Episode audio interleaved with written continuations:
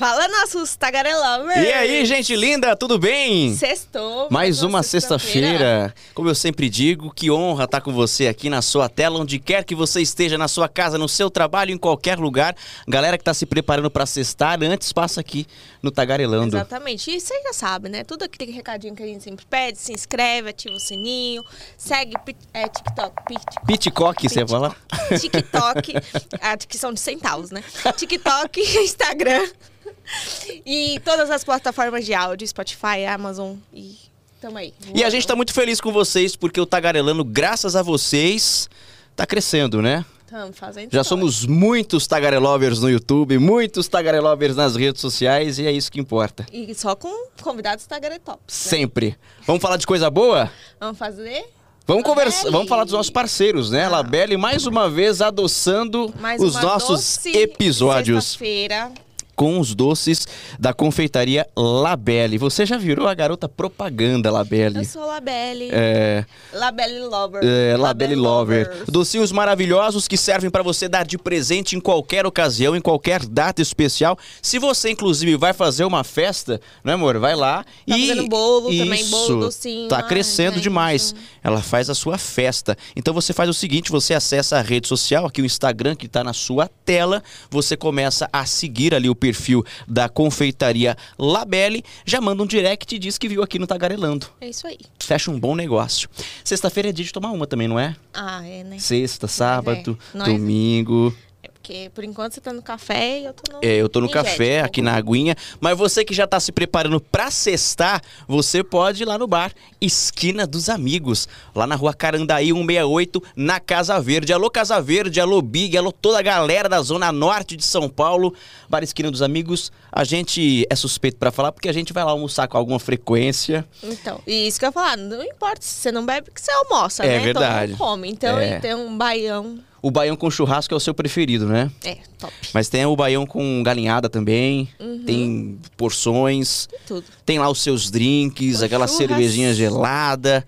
Então vai lá, na rua Carandaí, 168, Bar Esquina dos Amigos. Um abraço pro Big e pra toda a galera da Casa Verde. Sabe quem tá com a gente também? Um dos mais importantes advogados criminalistas do país. Doutor Fábio, Fábio Costa.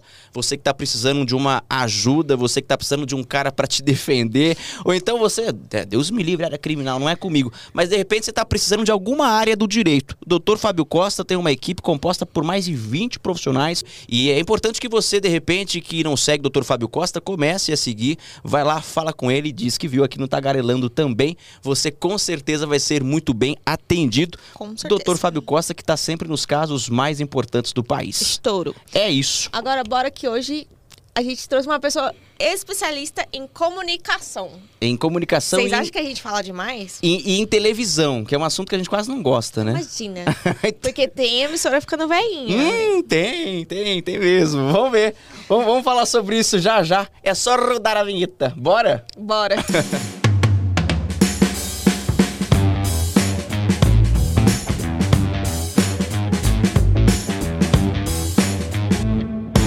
Olha, a conversa de hoje vai render muito, a gente já disse, né? Nós vamos tratar de televisão brasileira, um assunto que a gente gosta particularmente, mas nem precisa ser da área para curtir os bastidores, né? Eu tenho certeza que você que está acompanhando, você que está em casa, você que tem o seu programa predileto, tem aquela curiosidade, né, para saber o que acontece nos A bastidores. gente tem um pouquinho nessa história, mas é muito pouquinho. Então a gente Aham. que trazer uma pessoa especialista. É, as grandes histórias da televisão, mas a gente vai falar especialmente de uma emissora que, como a Paloma disse, está ficando velhinha. Estamos começando setembro hoje.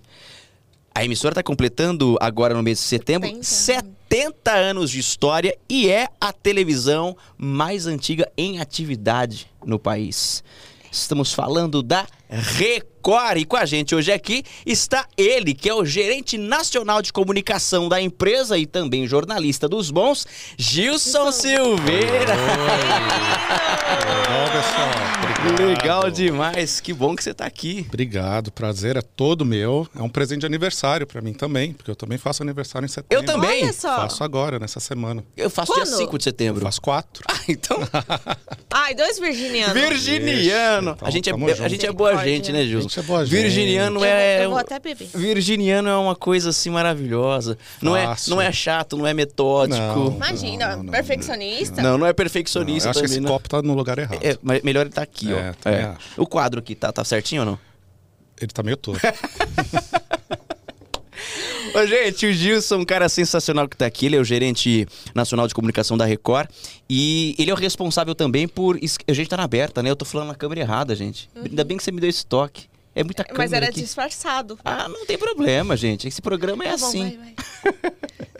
Ô, gente, o Gilson tá com um blog muito legal no R7, que é o portal de notícias eh, da Record, que é um blog especialmente para falar sobre os 70 anos da emissora. Eu queria que você falasse pra gente como é que surgiu essa ideia, testemunha da história. Você é a testemunha da história, no caso, né?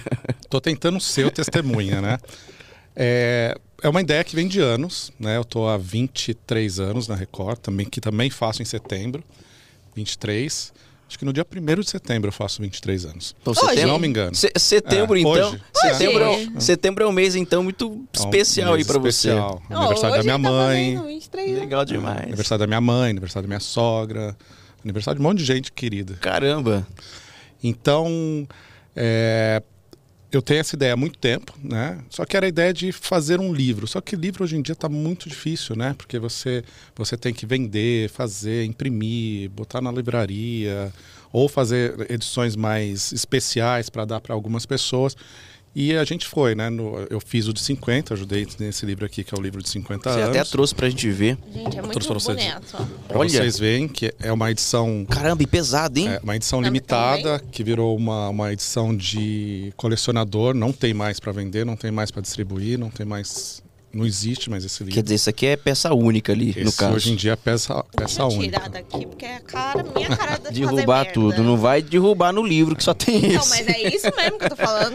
E aí a gente tentou fazer no 55, tentou fazer no 60, no 65.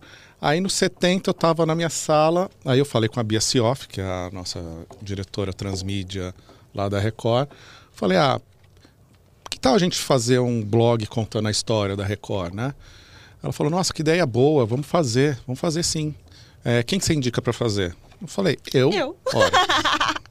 Falei, eu faço, faço. Nas minhas horas vagas, que são poucas hoje em dia, eu faço. Eu vou fazer um post por dia. Legal que você que se escalou, né, Gilson? É. Ninguém te deu trabalho a mais, você que foi pedir. Não, é. é pois é, eu, eu que escolhi o trabalho. Eu falei, é, eu faço um post por dia e até setembro a gente conta a história. Só que isso já era junho, mais ou menos. Só que aí eu comecei até o blog ficar pronto, né? Ela mandou escolher um, um, um título. Aí eu lembrei de um programa que a Record fez na virada do, do ano 2000, né? De 99 para 2000, que, que o Boris Casoy apresentou que na virada do milênio a Record teve um projeto que se chamava 2000 Agora. Então, um dos, a, a a retrospectiva daquele ano se chamou Testemunha da História, porque falou de, de todas as décadas daquele século. Eu falei, a Testemunha da História é legal. E aí eles foram lá pesquisar estava tudo ok e tal. Aí começou a, a produzir o blog, né, a parte técnica e tal. Eu comecei a escrever mais ou menos no final de junho, começo de, de julho. Eu falei, é um, um post por dia, acho que até setembro eu vou chegar ali até os anos 70, até os anos 80, talvez e tal. Mas aí eu comecei a, a mexer mais na história ali no comecinho, porque eu queria começar, lógico, no dia 27 de setembro de 1953, que foi o dia da inauguração. Aí eu comecei a ler num lugar que a história tinha começado antes. Aí depois tinha começado antes. Aí depois tinha começado antes. Aí veio para a Rádio Record. Aí eu falei, não, vou começar de antes, né? E aí eu fui contando historinhas, historinhas curiosas do antes da inauguração. Então comecei o blog com essas historinhas de antes da inauguração, né? Que a, a, a concessão saiu três anos antes, então saiu em 1950. E de 50 até 53 só foram ensaios, né? Então vinha a bandinha da escola para ensaiar, para ver se estava certo, era tudo ao vivo, né? Não tinha VT naquela época ainda, o VT veio chegar muito, muito depois, só na década de 70, de 60, 70 por ali. Então, aí eu comecei a ver que o primeiro, a primeira sede da Record foi num cassino, né? Era um, um cassino desativado que virou uma televisão. Então a gente foi contando, foi contando essa história e tal. E cada vez que eu fazia um post, vinha uma outra história e outra história, que foi puxando, puxando, até eu chegar no dia 27. Então, a Record, a concessão sai antes da inauguração em si. É isso, sai né? Antes, sai. antes disso, então você, você disse que, que, que já tinha programinhas ali, é, isso tudo era transmitido. Mas não tinha nome? Não, não era transmitido. Ah, era não era só transmitido, ensaio, era só um ensaio. Só ensaio piloto, pra ver. né? é, ah, eram os pilotos. Por quê? Porque os equipamentos não tinham chegado. Ah, então, certo. Porque na, lá na, na década de 50, você usava muito do teatro na TV.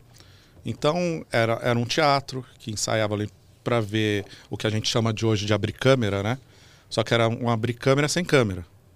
Então era imaginando mais ou menos os takes que, que aquela, aquele teleteatro ia, ele ia ser transmitido. E aí você tinha musicais, você tinha as garotas propagandas, que já era uma ideia naquela época, que só vieram é, realmente no, na inauguração. Né? Então os comerciais eram ao vivo, com, com garotas que tinham que decorar os textos.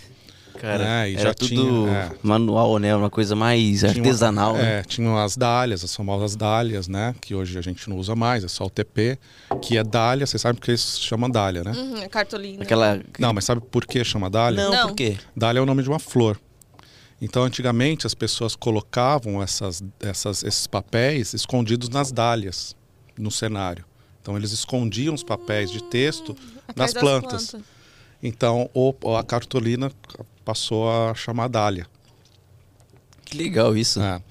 Então você tinha você tinha isso que era que era um do, do- dos argo, do- das ferramentas das, das garotas propagandas já ali em 53. Eu já pulei a história um, um pedaço aí.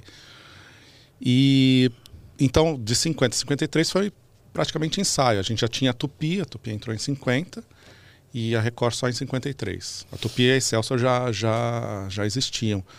Só que a Tupi era um- uma potência, né? Era do Diários Associados, o Chateaubriand e tal. Então, hoje a gente contar, foi maravilhoso a estreia da Record e tal, mas foi penoso ali, até você conquistar a audiência, até você é, trazer o público, né? E naquela época tinha uma coisa muito curiosa. Você fazia TV, mas não tinha aparelho de TV. Então você fazia TV para pouquíssimas pessoas. Né? São Só Paulo... muito elite, né? É, São Paulo tinha, tinha uma população pequena e aparelhos de TV menores ainda. A gente tá aqui, enquanto você vai falando, a gente tá vendo essas fotos aqui, são Não, o impressionantes, helicóptero, gente, olha o tamanho. Esse daí é o. Águia Dourada da- da- dos anos 2000. tentar mostrar. Só para você que tá acompanhando, ver o que, que a gente tá falando, esse livro que o, que o Gilson Gente, ajudou a escrever, ó. Da Atena Boris Casoy. Esse daí é curioso. Esse daí é o Águia Dourada, que era o helicóptero da Record. Que aí você, Lucas, que faz os, os links lá no BG, no Cidade Alerta, era, era um perrengue fazer link nessa época. E, isso a gente já está falando dos anos 2000, 2000, 2000 e pouquinho. Porque o, o Águia Dourada era um, era um luxo na televisão, né? Então era um, era um helicóptero grande, bem grande. Ele não era um Robson 44, que é menor e tal.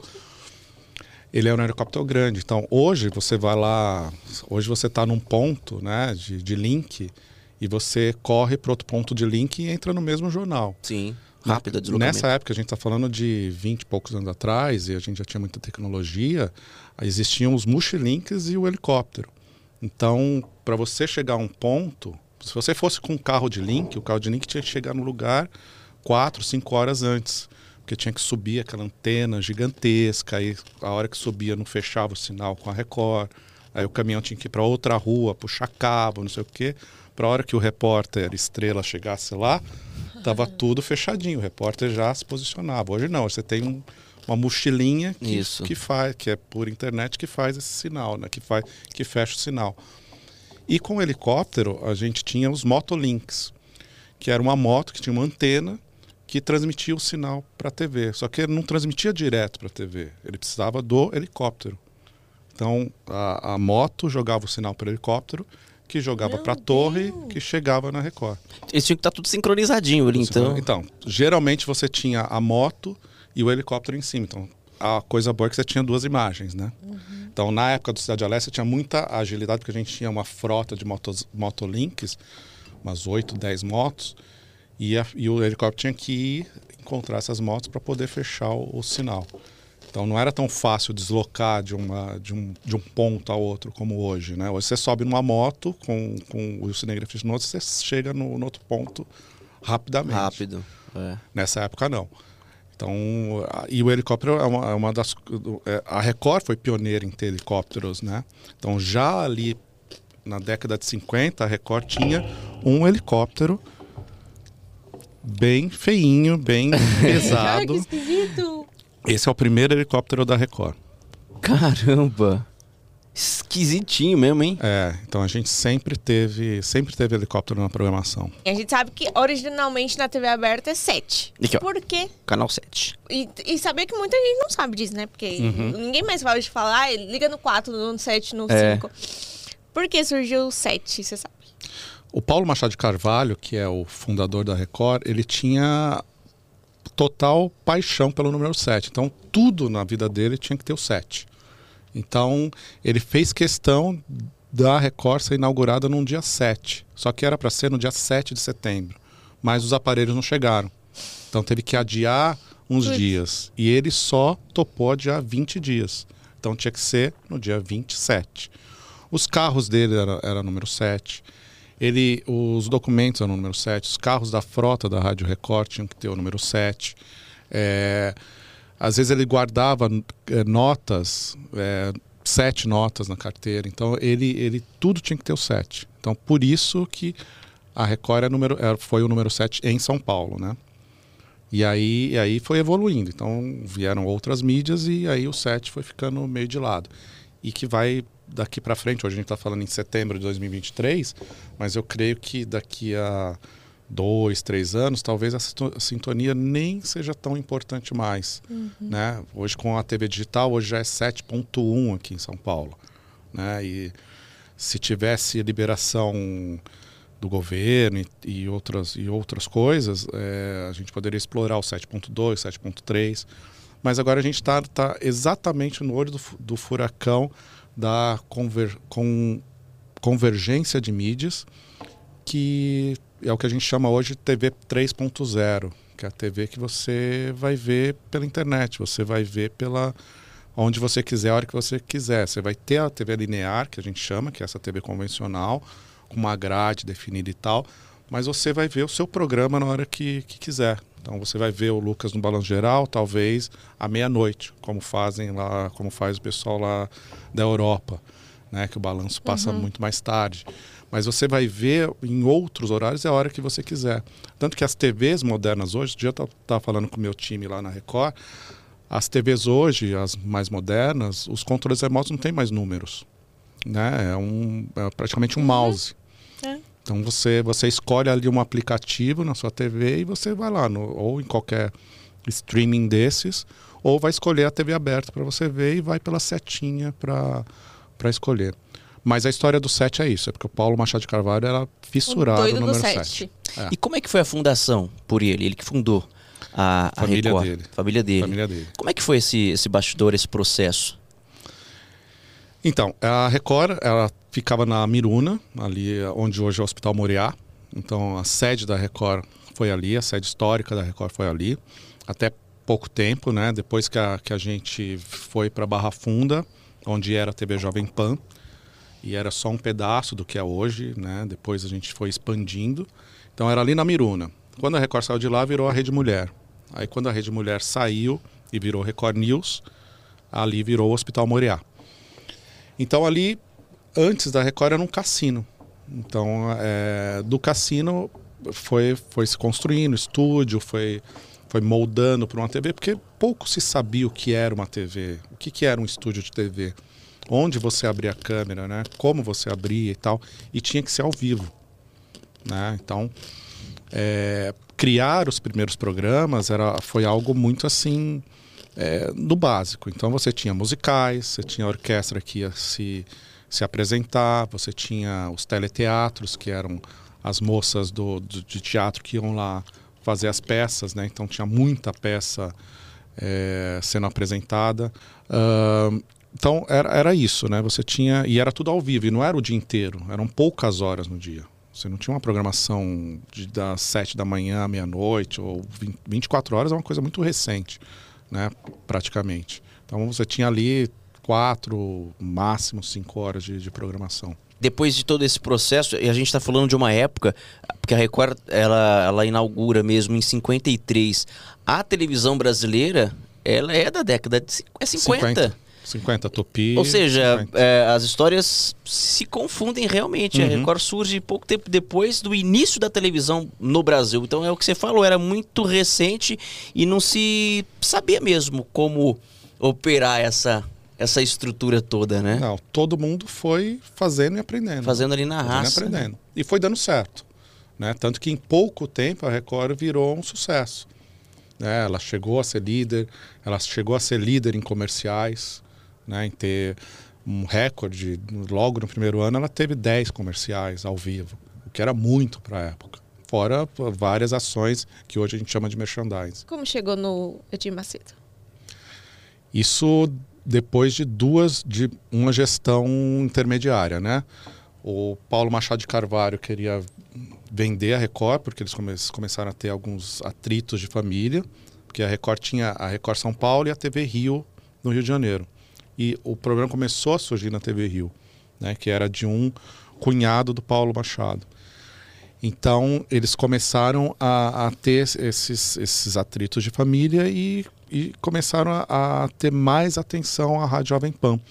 Porque ali em 50 e 60 existiam as emissoras unidas, que fazia parte a Record, a, Record, a Jovem Pan, a Bandeirantes e mais duas. A Rádio Pan-Americana, que é a Jovem Pan, e a Rádio São Paulo. Tinham mais algumas rádios ali que faziam parte desse grupo.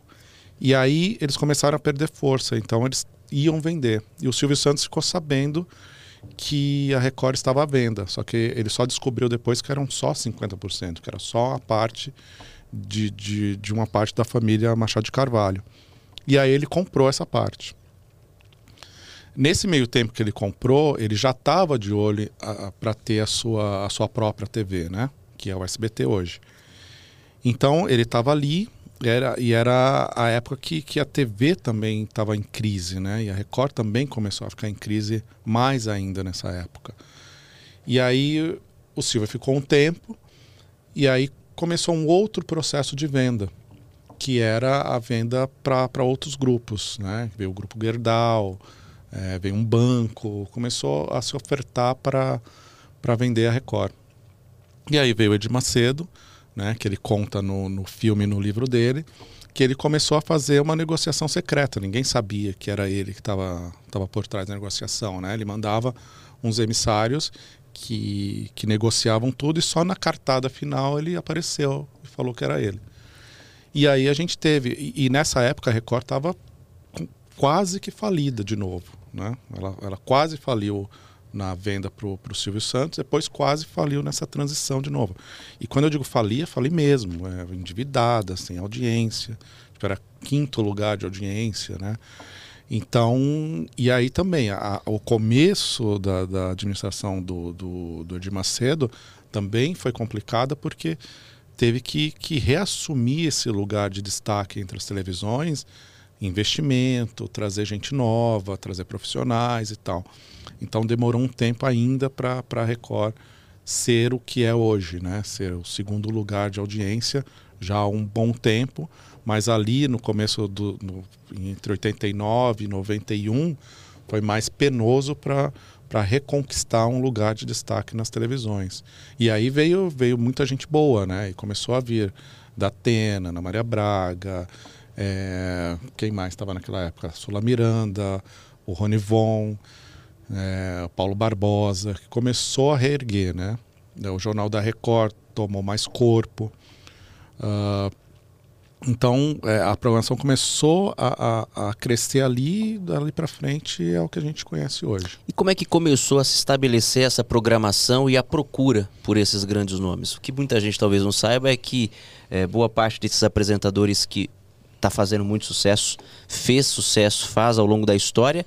Essas pessoas passaram pela Record, começaram na Record, você citou Ana Maria Braga, é, o Datena passou pela Record e tantos outros, que estão inclusive em outras emissoras. Como é que foi essa busca no mercado?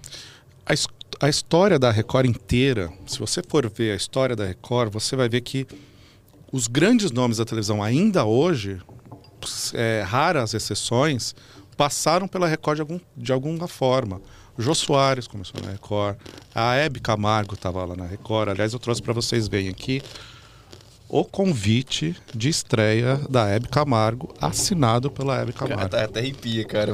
É maravilhoso Então, esse, esse é o convite da estreia da, da Hebe, convidando as pessoas. Olha, cara, ó, tenho uma maior satisfação em convidá-lo para minha estreia na TV Record, canal 7, que se dará no próximo dia 6 de abril, quarta-feira, às 21 horas no Teatro Record. Não falte Hebe Camargo, 1966.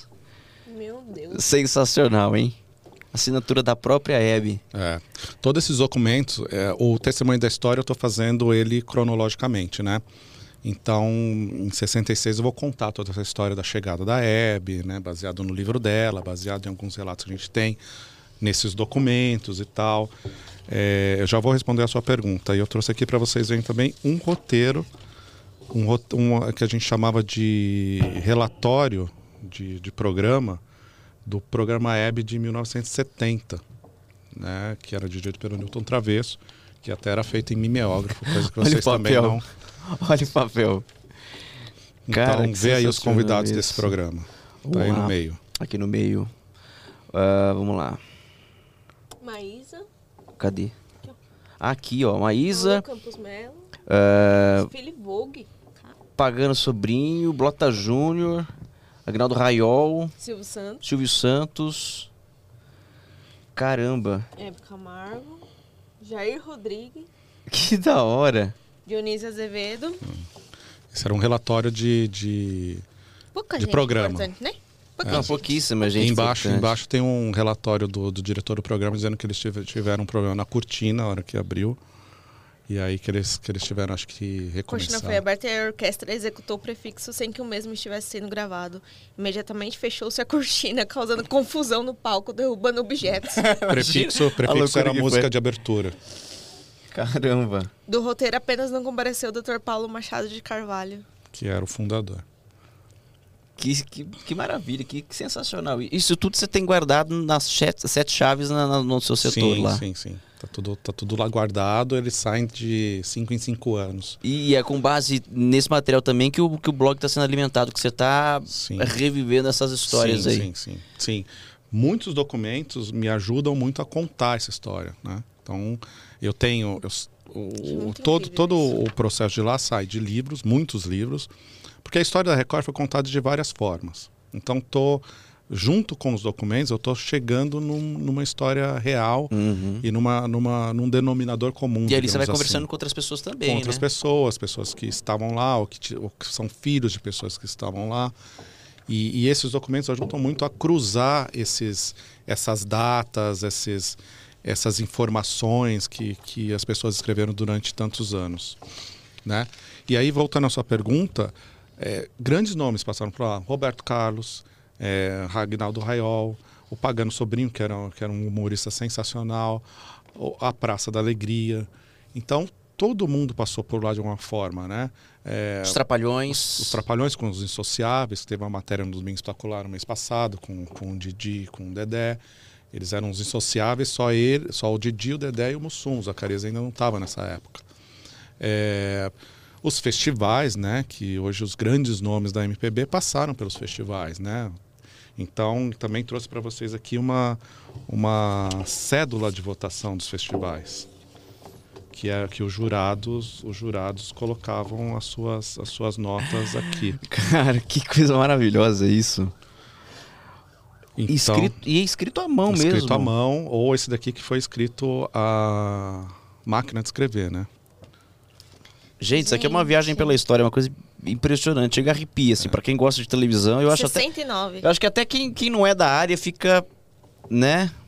sim são são são coisas que você viaja né pegando pegando essas essas referências e acaba viajando né imagina ali você no no segundo festival no terceiro festival de música popular o segundo que foi em 66 que teve a grande disputa entre, entre o, o Chico Buarque e o Jair Rodrigues, né, que acabou empatando o festival, porque se não empatasse, ia ser ia dar briga, ia ser São Paulo e Corinthians no, no Teatro Record.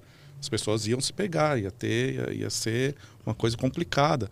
Tanto que nesse, nessa final de festival, 90 e tantos por cento dos televisores de São Paulo estavam ligados no festival. Cara, que legal. Ô, ô Gilson, é, a Record tá fazendo uma coisa que é muito legal, que é, é. E é óbvio que não podia ser diferente, 70 anos não se faz sempre. Uhum. E o Domingo Espetacular tá servindo de, de, de, de- de divulgação Homenagem, disso, de né? homenagem, revivendo essas histórias e levando para a emissora os nomes que passaram, ou grande parte desses nomes. Então, recentemente a gente teve a Ana Maria Braga na Record, o Ratinho esteve na Record, a Eliana esteve na Mara Record. Maravilha. Eu tô falando de nomes que hoje não fazem parte da Record, né? E que talvez muita gente não saiba que essas pessoas passaram pela Record. Como é que surgiu essa ideia de, de, de, de levá-los? E eu queria que você contasse os bastidores dessa negociação, porque para quem não sabe também as emissoras precisam autorizar, né, esses É fácil? artistas, né? Como é que é? É um perrengue ou não? É. Essas matérias do Domingo Espetacular estão muito, muito interessantes, muito, muito bem feitas pela equipe do, do DE, com a direção lá da- do pessoal lá, do Michael Keller, que está tá, tá ancorando todas as matérias, né? A Vitória, que dirige a externa dessa, dessa matéria, dessa, dessa, desse especial. É, eu eu ajudo, colaborei assim muito pouquinho, né, com o pessoal. Toda vez que eles precisavam de alguma algum help, eu ia lá e ajudava com ideias e tal. A negociação, ela é. A gente tem uma boa, uma boa, é, é, um- um- um- uma, como se diz, uma relação muito boa com as outras emissoras, né? Porque a gente, a gente acaba liberando os nossos talentos para todo mundo, né? Então, para algumas emissoras é mais difícil. Para algumas emissoras acaba barrando, falo não, mas depois a gente tenta negociar de novo, né? Já que é um nome importante, aí a gente acaba trazendo.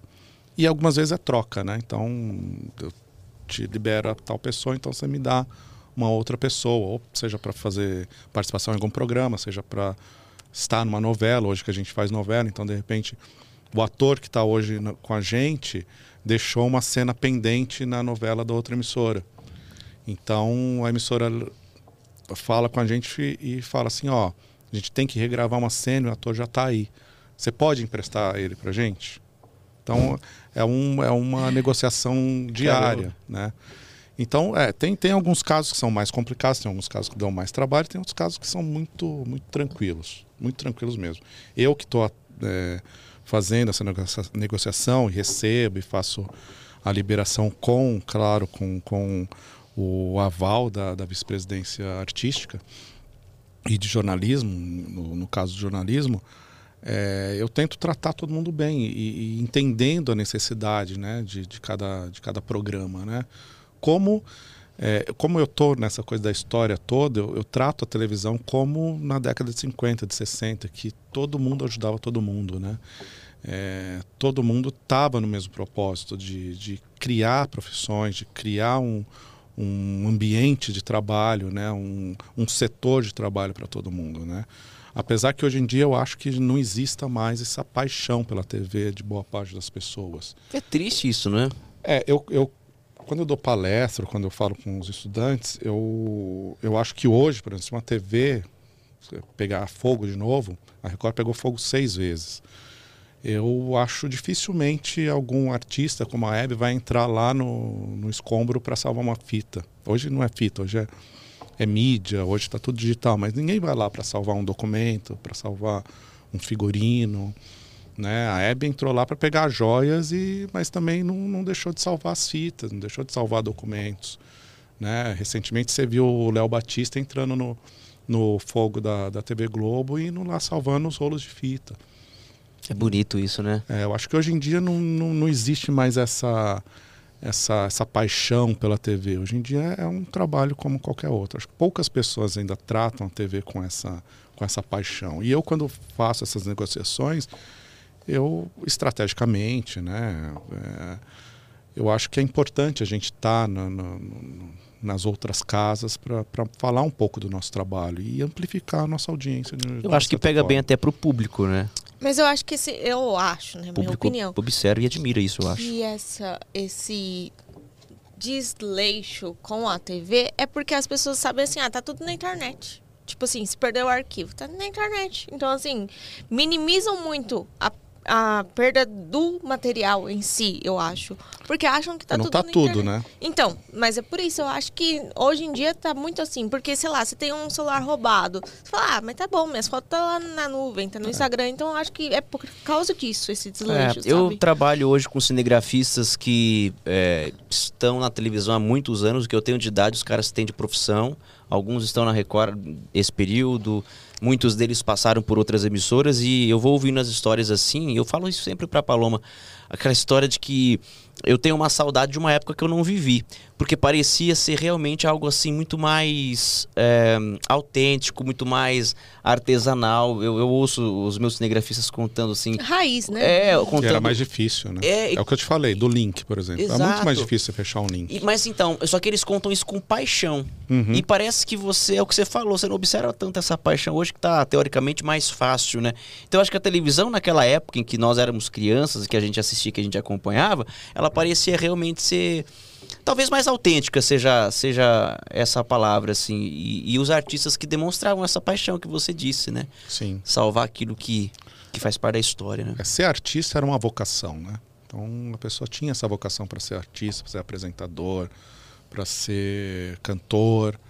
Né? Porque hoje pra a gente está numa época totalmente diferente, né? Hoje a internet popularizou muita gente que não necessariamente precisa de talento. né? Isso não é uma crítica, é, É só uma constatação, reciclado, é um né? recorte, tá? É Que todo tô- muito reciclado. Isso, é um- não é uma crítica, é só uma constatação.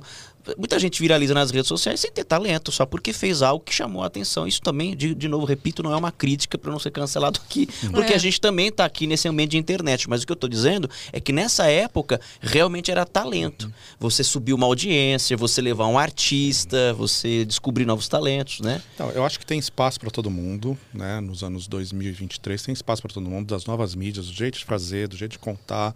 É, os podcasts estão aí para mostrar isso, né? Que é uma nova linguagem de televisão, entre aspas, mas não deixa de ser uma televisão, né? A gente está aqui com câmeras, com áudio, com fone, com microfone, com tela, com luz. Então, é, é um programa. Mas é um outro tipo de programa, né? Um- é um programa mais livre, um programa é, não de uma, de uma grande corporação que você tem o engenheiro, você tem o câmera, você tem o administrativo, a contabilidade, o RH, não sei o quê, tal, tal, tal. Você faz uma televisão menor, mas que tem espaço para você, tem espaço para você discutir temas, para você falar hoje com a gente aqui como, como televisão, mas a televisão, o Domingo Espetacular, está também falando de televisão dentro do, do, do espaço deles, né? Então, tem para todo mundo. É, lógico, tem gente que tem mais talento, tem gente que tem menos talento. Tem gente que explode por uma coisa X É. e não tem sequência. Tem gente que explode por talento e está aí fazendo sucesso, tendo milhões de seguidores. Vocês começaram com, com poucos seguidores, já estão com esse número todo aí. Então, vocês vieram para ficar. Né? Então, é, tem espaço para todo mundo. Não é desmerecendo, como você falou, para a gente não ser cancelado. Isso, é. tem, longe tem- da Tem gente. espaço para todo mundo. Até porque a gente está aqui nesse, nesse É. navegando por essas redes, né? Mas, mas falando especialmente da- daquela época, assim, é uma coisa muito mais diferente mesmo, assim, né? É.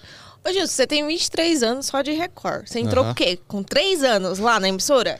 Entrei Me fala, com você- 20, eu você era um sempre foi louco da 20. TV? Você sempre foi o louco da TV? Você quis trabalhar em TV? Como que. Minha mãe, minha mãe falava que para eu ficar sossegado era só ligar a TV, né? Então eu já via TV desde pequeno. As minhas, as minhas primeiras lembranças é vendo TV, é vendo programas em todas as emissoras. Então, na TV preto e branco ainda, né? Que eu tinha em casa. Ah, mentira, você não é tão velho assim.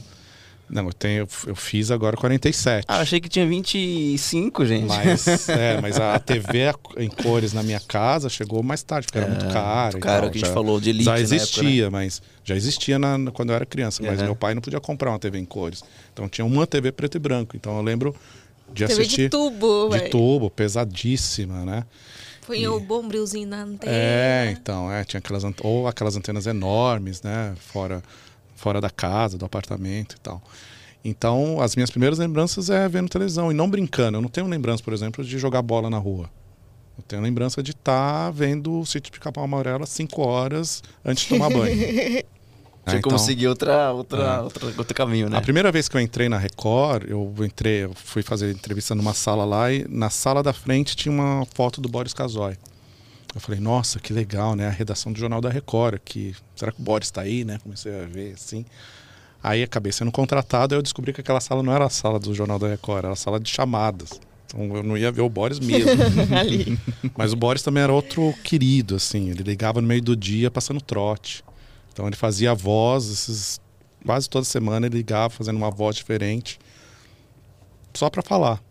E aí depois tem- tinha uns dias que eu tava meio de saco cheio, né? Eu falava, fala, Boris. Sem, sem gracinha, né? Sem gracinha hoje, por favor. Mas eu, eu trabalhei com muita gente boa nesse tempo todo, né? Essas, é, mês passado eu estava falando com, com a Galisteu, né? Que ta- falei com a Galisteu e falei com a Claudete Troiano duas coisas que, que eu sempre falo. E com o Nelson Rubens, que é um cara que é um amigo meu que a gente se fala quase todo dia ou quase toda semana. Né, que foram pessoas que, quando eu tinha lá um garotinho de 20 anos, foram pessoas que me ajudaram muito, do seu jeito. Né? A Claudete foi uma das primeiras pessoas que me deixou entrar num estúdio, que me deixou ver como era um estúdio, ver como era um programa diário e tal. Porque eu tinha essa paixão por TV, mas eu nunca, eu já tinha, ti- já tinha estagiado no SBT, mas eu nunca tinha tido esse, essa abertura de entrar nos bastidores a hora que eu queria. Né? Então eu saía do Norte a Norte com a Claudete, ia ver o Raul Gil do Teatro Record. Saía de lá, ia ver o Jornal da Record na, na redação. Eu ficava 24 horas na TV. Eu ficava, eu ficava umas 10 horas lá dentro, assim. Eu ficava curiosão, assim, vendo, vendo as coisas, né? E a Claudete foi uma das primeiras pessoas que me, me ensinou, assim, ah, é assim que, que, faz, não sei o quê.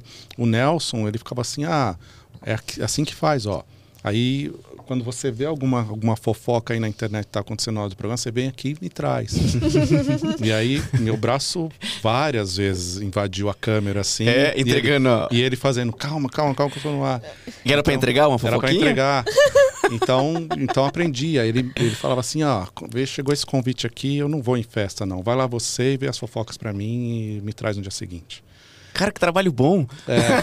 Informante do Nelson. Poxa, É. que legal. Função. Então, então essas pessoas me deram muito, muita força em começar, né? É, eu falei para a Adriane, quando ela fazia o E Show, ela fazia, ela gravava um programa, descansava duas horas e fazia um ao vivo. E nesse descansar, ela, era- ela ia para o camarim e dormia, ou ia fazer as coisas dela e tal.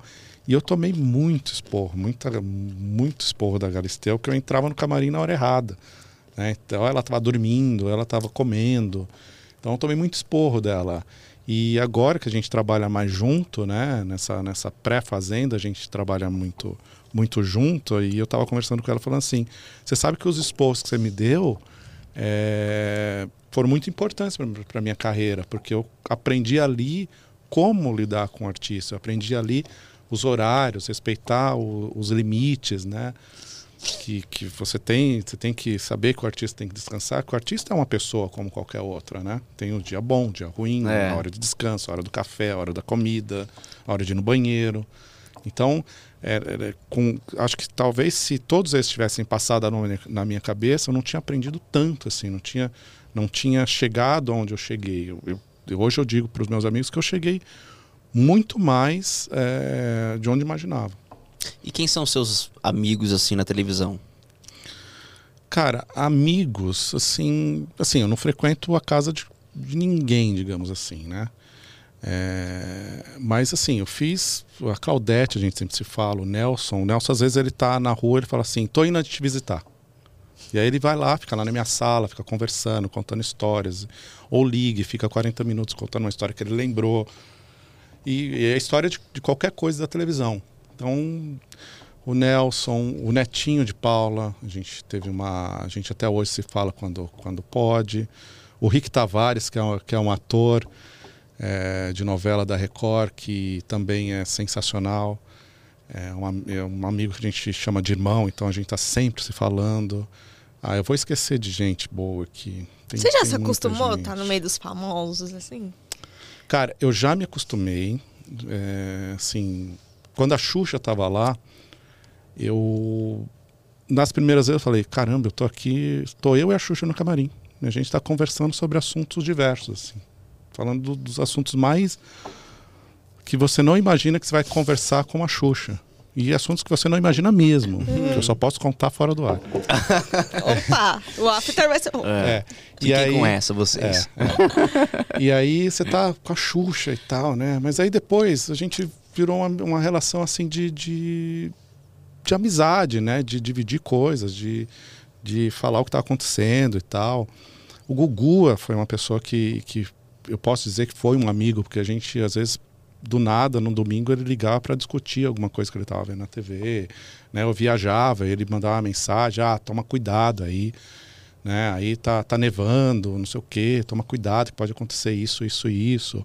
Ou quando ele voltava de viagem, eu falava: Meu, você foi lá andar de patins, você é maluco. Se você aparece aqui com a perna quebrada, eu quebro você.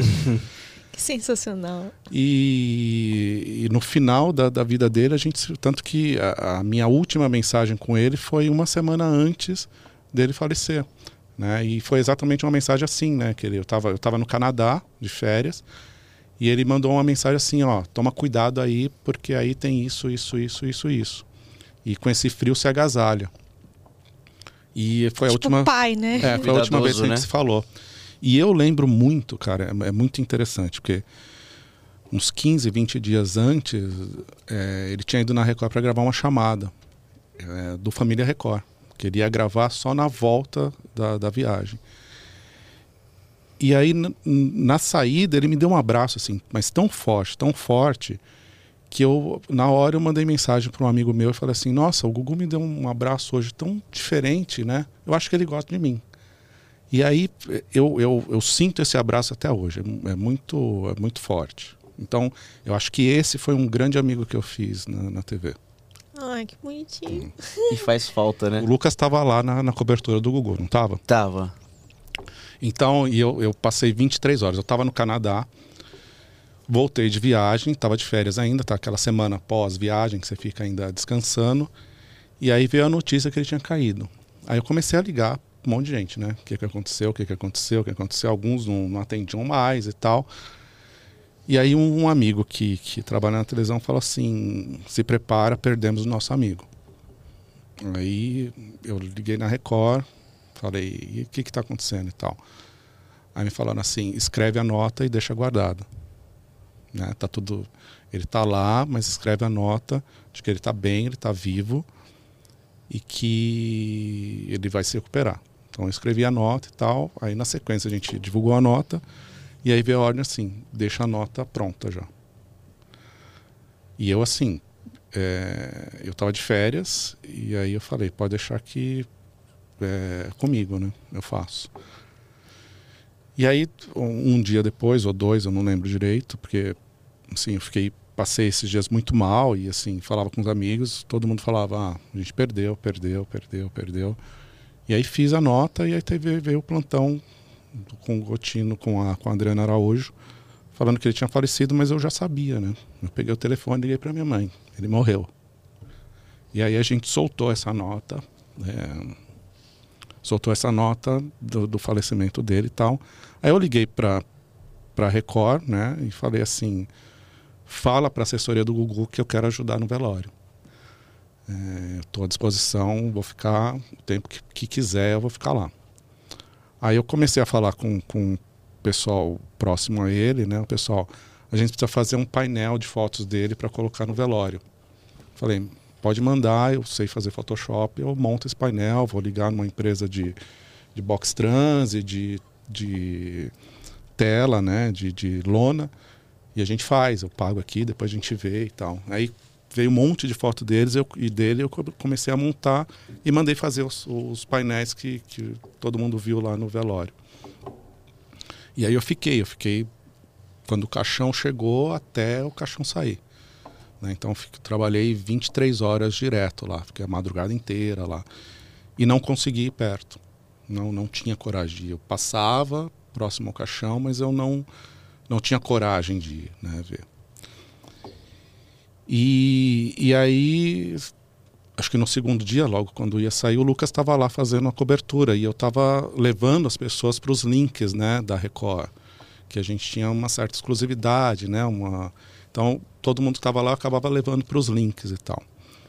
A hora que fechou o caixão, que caiu a minha ficha, Aí eu, eu encostei numa grade assim e baixei a cabeça. E eu só ouvi atrás assim: ele ali tá passando mal, ele ali tá passando mal. E era o Lucas falando. Não sei se você lembra disso. Não lembro. E, e aí eu não estava passando mal, foi a minha ficha caiu naquela hora. Mas foi, foi, foi foram é, eu, eu, foi, foi um dos trabalhos mais difíceis da minha vida. Eu já tinha feito o velório do Marcelo Rezende, mas fazer o velório de um amigo, e assim, aconteceu de tudo ali. Tinha imprensa querendo chegar perto, tinha anônimo dizendo que era amigo, é, fui chamado de racista porque não, não deixei uma pessoa chegar perto, a pessoa falando que era amigo e não era, e estava querendo só só aparecer. Aconteceu de tudo naqueles, naqueles dois dias, né? naquelas vinte e poucas horas. E, e, eu lembro muito desse do Lucas lá. E o Lucas acho que estava novo na Record ainda, né? Aqui em São Paulo. Aqui em São Paulo, sim. É, foi no ano de. Foi. Que ano que foi mesmo? 2021. É, eu tinha chegado há pouco tempo aqui na Record. 21? Não foi 20, não, não foi? Foi 20. Foi 20? Me perdi nas foi datas. Foi dia 21, acho que 2020, é. se não me engano. Dá um Google. Eu, não, realmente, Google. Eu, mas, mas é, eu era, eu era recém-chegado, assim, tinha, tinha chegado. Tanto que eu conto, eu falo que essa foi uma das grandes coberturas. 21 da... de novembro de 2019. 19, então eu tinha acabado de chegar realmente. com a data. Realmente acabado de chegar. E é eu falo. Faz... E não parece que faz tanto tempo. E não assim. parece. E eu falo que foi realmente uma das mais, se não a, mais desafiadora, porque eu tinha acabado de chegar, e eu sempre conto essa história. Eu de menino acompanhava o Gugu, assistia na casa da minha avó aos domingos. Você nunca vai imaginar que em algum momento você vai estar cobrindo o velório dele. Você era nunca mesma, vai imaginar. Era mesma, o mesmo sentimento que eu tinha. E você, mais do que eu, porque você era amigo dele. Eu não lembro dessa história, mas é, você contando aqui, eu, eu, fico né, emocionado porque, assim, naquele dia eu me lembro de ver muitas pessoas tendo a reação que você teve. Que era realmente aquela de incredulidade. Uhum. Eu, como cheguei de madrugada lá na Assembleia, eu cheguei no momento em que o velório havia sido interrompido para poder fazer ali a, a, manutenção do corpo, né? Uhum. Sobretudo porque ele veio dos Estados Unidos, uhum. aquela coisa toda. Então, eu tive, eu teria, porque eu não fui, a oportunidade de chegar mais perto ali, eu também não tive coragem. Não, não. Eu também não tive coragem. E um dos últimos trabalhos que eu fiz na Record com o Gugu, a gente, a gente tinha feito um painel é, com as mãos dos, dos apresentadores, né? Para fazer um painel lá com as mãos de todo mundo. Tipo uma, uma Hollywood, né? Igual tem o uhum. Calçado, Calçada da, da Fama. Fama. A gente tinha feito essas mãos. E esse foi uma das últimas, dos últimos trabalhos que eu fiz com ele. E eu tenho na minha casa as mãos do Gugu. Meu. Que eu trouxe aqui para vocês Deus do céu, cara, que isso. Que. Como... Matar as saudades pela é. TV, né?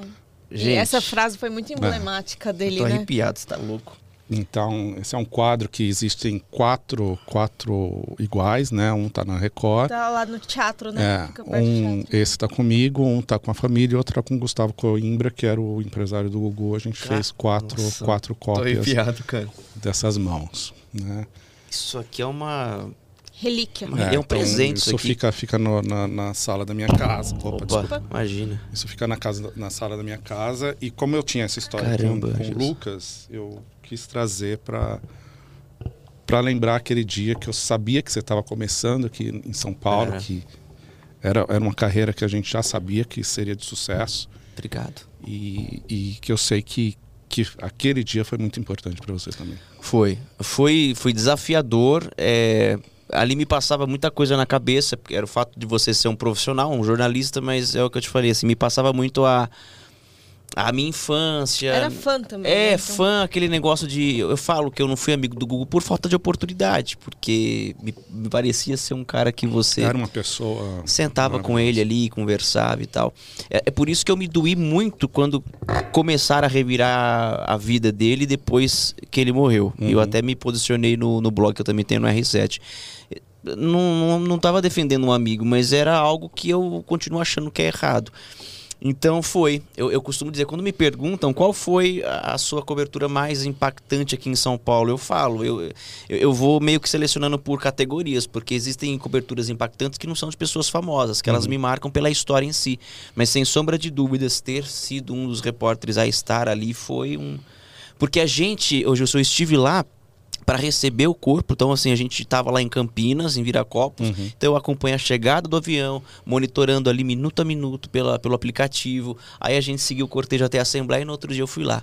Então, eu me senti parte, assim, ainda que dessa história triste, né? Mas, assim, jornalisticamente falando, foi é, importante, realmente, assim. O Brasil não estava pronto, preparado para isso. Não, não, não. Ninguém estava esperando, né? Porque quando você tem um artista, alguém que está há muito tempo ali, de repente doente e tal, você ainda espera. Ou tá muito velhinho, mas não era o caso do Gugu, né? Assim, Não, Sem não, sombra de dúvidas. Não, não era. Um cara que tava na, na, na flor da idade, cheio de, cheio de, de, de pro- de Projetos. projetos. cheio de, de coisa para fazer, ainda. na atividade É. e tal. novo, gente, tá louco. E, e as coincidências da vida, né? Então tem esse quadro que eu fiz das mãos, e eu acho que eu tenho aqui também. Na última gravação do, do Canta Comigo, naquela mesmo que ele sobe no palco e tal, que foi uma das últimas imagens que a Record, que a Record mostrou, eu tava nessa última gravação, ele desceu do palco, ele falou assim: "Toma para você, guarda". E me deu a ficha, a última ficha que ele usou. E eu falei: "Bom, tá bom". E eu coleciono fichas, né? Só que eu nunca tinha falado isso para ele que eu coleciono fichas. E aí ele, ele pegou e me deu. Aí eu falei: "Ah, tá bom. Vou guardar junto com as tantas trocentas fichas que eu tenho em casa". E E essa é- aqui é que ele usou na, na última Na gravação? Na última gravação do, do Canta Comigo. Então, é, são as coincidências da vida, né? Assim, é, essa ficha ele me deu assim do nada, eu guardei por, por guardar. E as mãos, que foi a- o último, o último trabalho dele. E o abraço, que para mim, é, eu sinto o abraço até hoje. Oi! que coisa, hein? Olha, eu não Caramba. queria terminar. Eu não queria terminar Ah, esse que episódio. Porque... Papo agradável. É, porque essas histórias, apesar dela ser triste, essa especialmente, mas ela é de uma riqueza tão grande, de um. De um eu- eu- a gente sente nos seus olhos essa, essa verdade, essa emoção, porque. Talvez as pessoas acreditem, Gilson, que ah, o mundo na televisão é muito artificial. E talvez até seja em Sim. certa medida. Mas existem grandes amizades Sim. e me parece que o Google foi um dos grandes aí na sua vida, né? Com certeza, com certeza absoluta. É uma história triste, né? Ah, posso até dizer com outras tantas na, na televisão, mas é uma história da TV, né? É uma história da Uma TV. história da TV. Tá ali na história da TV, é mais um capítulo da, da, da história da TV brasileira. É isso. Mas para a gente não terminar o programa assim, né? Não, não, não. Até, até porque ele era alegre. né? Ele era alegre, é. Então, duas coisas. Primeiro, pega um docinho para você se acalmar. Aí, Brigadeiro, brigadeiro, Isso, vocês esse- pegaram no meu É- é- ponto fraco. É o ponto fraco. Então, a boa notícia é que você vai levar uma lembrancinha Hum. pra casa. Essa é a boa notícia também. Mas pra gente poder encerrar, já que nós estamos falando dos 70 anos da Record, você pode adiantar alguma novidade que vem? Você pode falar aí quais são as grandes atrações que estão por vir na programação. Pra quem é da região lá da Barra Funda, já reparou que a torre da, da emissora tá colorida, tá bonita, em comemoração. O que, que você pode falar pra gente? Solta aí. um Com spoiler. exclusividade. Bota exclusivo, minha filha, dá trabalho. Bom, não sei nem se eu posso falar, mas vou falar. Eita! Vai ter uma nova, uma nova marca, né? É. A gente vai, vai ter uma nova marca, isso acho que todo mundo já sabe. A gente tem a Fazenda, estreia agora dia 18, uma, uma edição que eu acho que vai ser um- uma das melhores edições de todos os tempos. É. Né? A Adriana está super preparada, super empolgada com essa. Com essa... Solta o nome aí. Não, não sei. Você sabe que eu não sei, não Ah, sei. eu vou fingir que eu De acredito. De verdade, não sei. Tá. Não sei. Eu vou fingir que eu acredito. Eles escondem. O cara mais é bem informado da. Record, o cara é o Não. gerente de de comunicação. Não, não sei, não sei. Eles escondem de verdade. Tá de bom. verdade mesmo. Faz de conta que eu acredito, você também. Você acreditou? Ah, então tá. sim. Tá bom, Gilson, vai. Convenceu a gente. E no final de ano tem umas coisas bem legais que eu ainda não posso falar. Tem o Família Record, né? Que é um marco. Da- Clássico. Um clássico na, na, na Record. que mais? Vai ter, vai ter muita coisa, tem muita coisa legal. É, aguardem que, que vai ter muita, muita coisa legal. Vai ter uma vinheta de, de 70 anos que vai ser muito legal também. Que estão finalizando ali. E se não me engano, deve entrar no ar esses dias, se não entrou já hoje. Mas é uma vinheta bem legal. Eu acho que é isso. Não posso adiantar muita coisa, mas vai ser legal. Tá bom. Vambora, amor. Fazer Deixa eu só né? falar, eu Ah. falei dos aniversários da, da, da minha vida e tal, eu esqueci do Edson, que é uma grande pessoa que, que também faz no, no dia 18 de setembro. Setembro é um monte de coisa, um monte de gente, gente boa fazendo aniversário. Tem né? muita gente linda fazendo aniversário, Muito. né? Muita gente maravilhosa. Inclusive sua sogra. Não você. Hum, é, minha sogra também faz. Que mas, dia? Eu tava, mas eu tava falando, 30. mas eu estava Hum. falando de mim, no caso. Mas eu tô falando da minha mãe. Beijo, mãe. Você não vai me parabenizar? Esse é o primeiro programa. É daqui a quatro dias. Mas esse é o Se primeiro espera. programa. Primeiro programa antes do aniversário eu ia falar, mas é o único, na verdade, né? É, meu filho. Não vai me Calma. dar parabéns? Calma. No ar. Dá uma segurada. Ah, Vamos terminar. Vai. nossa, que. Na verdade, a gente trouxe aqui toda a sua família. Pode entrar. Pode gente. entrar. Gilson, que legal ter você aqui. Obrigado demais, né, por Foi ter ótimo. aceitado o nosso convite. Nós ficaríamos muito mais tempo aqui. É, claro que a gente não falou. Bom, são 70 anos, nós falamos o quê? Falamos alguns meses. Um mês. Nem um mês. Mas assim, eu acho que. Convidem de novo. É isso. A gente tem prometido promete segunda. parte dois pra todo É, mundo. A gente tem prometido pra todo mundo, mas não é por ah, é porque tem que prometer, não, é porque todo mundo que vem aqui, a gente sempre Fica fica com um gostinho, quero É, mais. a gente quer continuar Mas é falando. bom que vocês vão ver, tipo. E é isso. Então, obrigado. Sucesso lá na Record no seu trabalho com Pra o nós. blog. Que você tenha mais 23 anos de casa. E acessem lá o blog É no, no- no R7, Testemunho da História. Com certeza. é isso. Então, A gente vai embora agora? Vamos. Deixa eu só mandar um beijo especial pra Confeitaria Labelle. Sim. Beijo. Obrigado pelos docinhos. beijinho. aqui. Mandar um abraço pro doutor Fábio Costa, abraço e beijinho também. É, meu amigo, pô. E mandar um abração especial lá pro Big, Bar Esquina dos Amigos. Vamos tomar um esse fim de semana lá, que a gente Posso merece. Claro, você tá convidadíssimo. Então, Então, tô indo lá. bora pra Casa Verde. Então, bora. Tá bom, meus amores? Obrigado. Semana que vem tamo de volta. Até já, até a próxima. Tchau.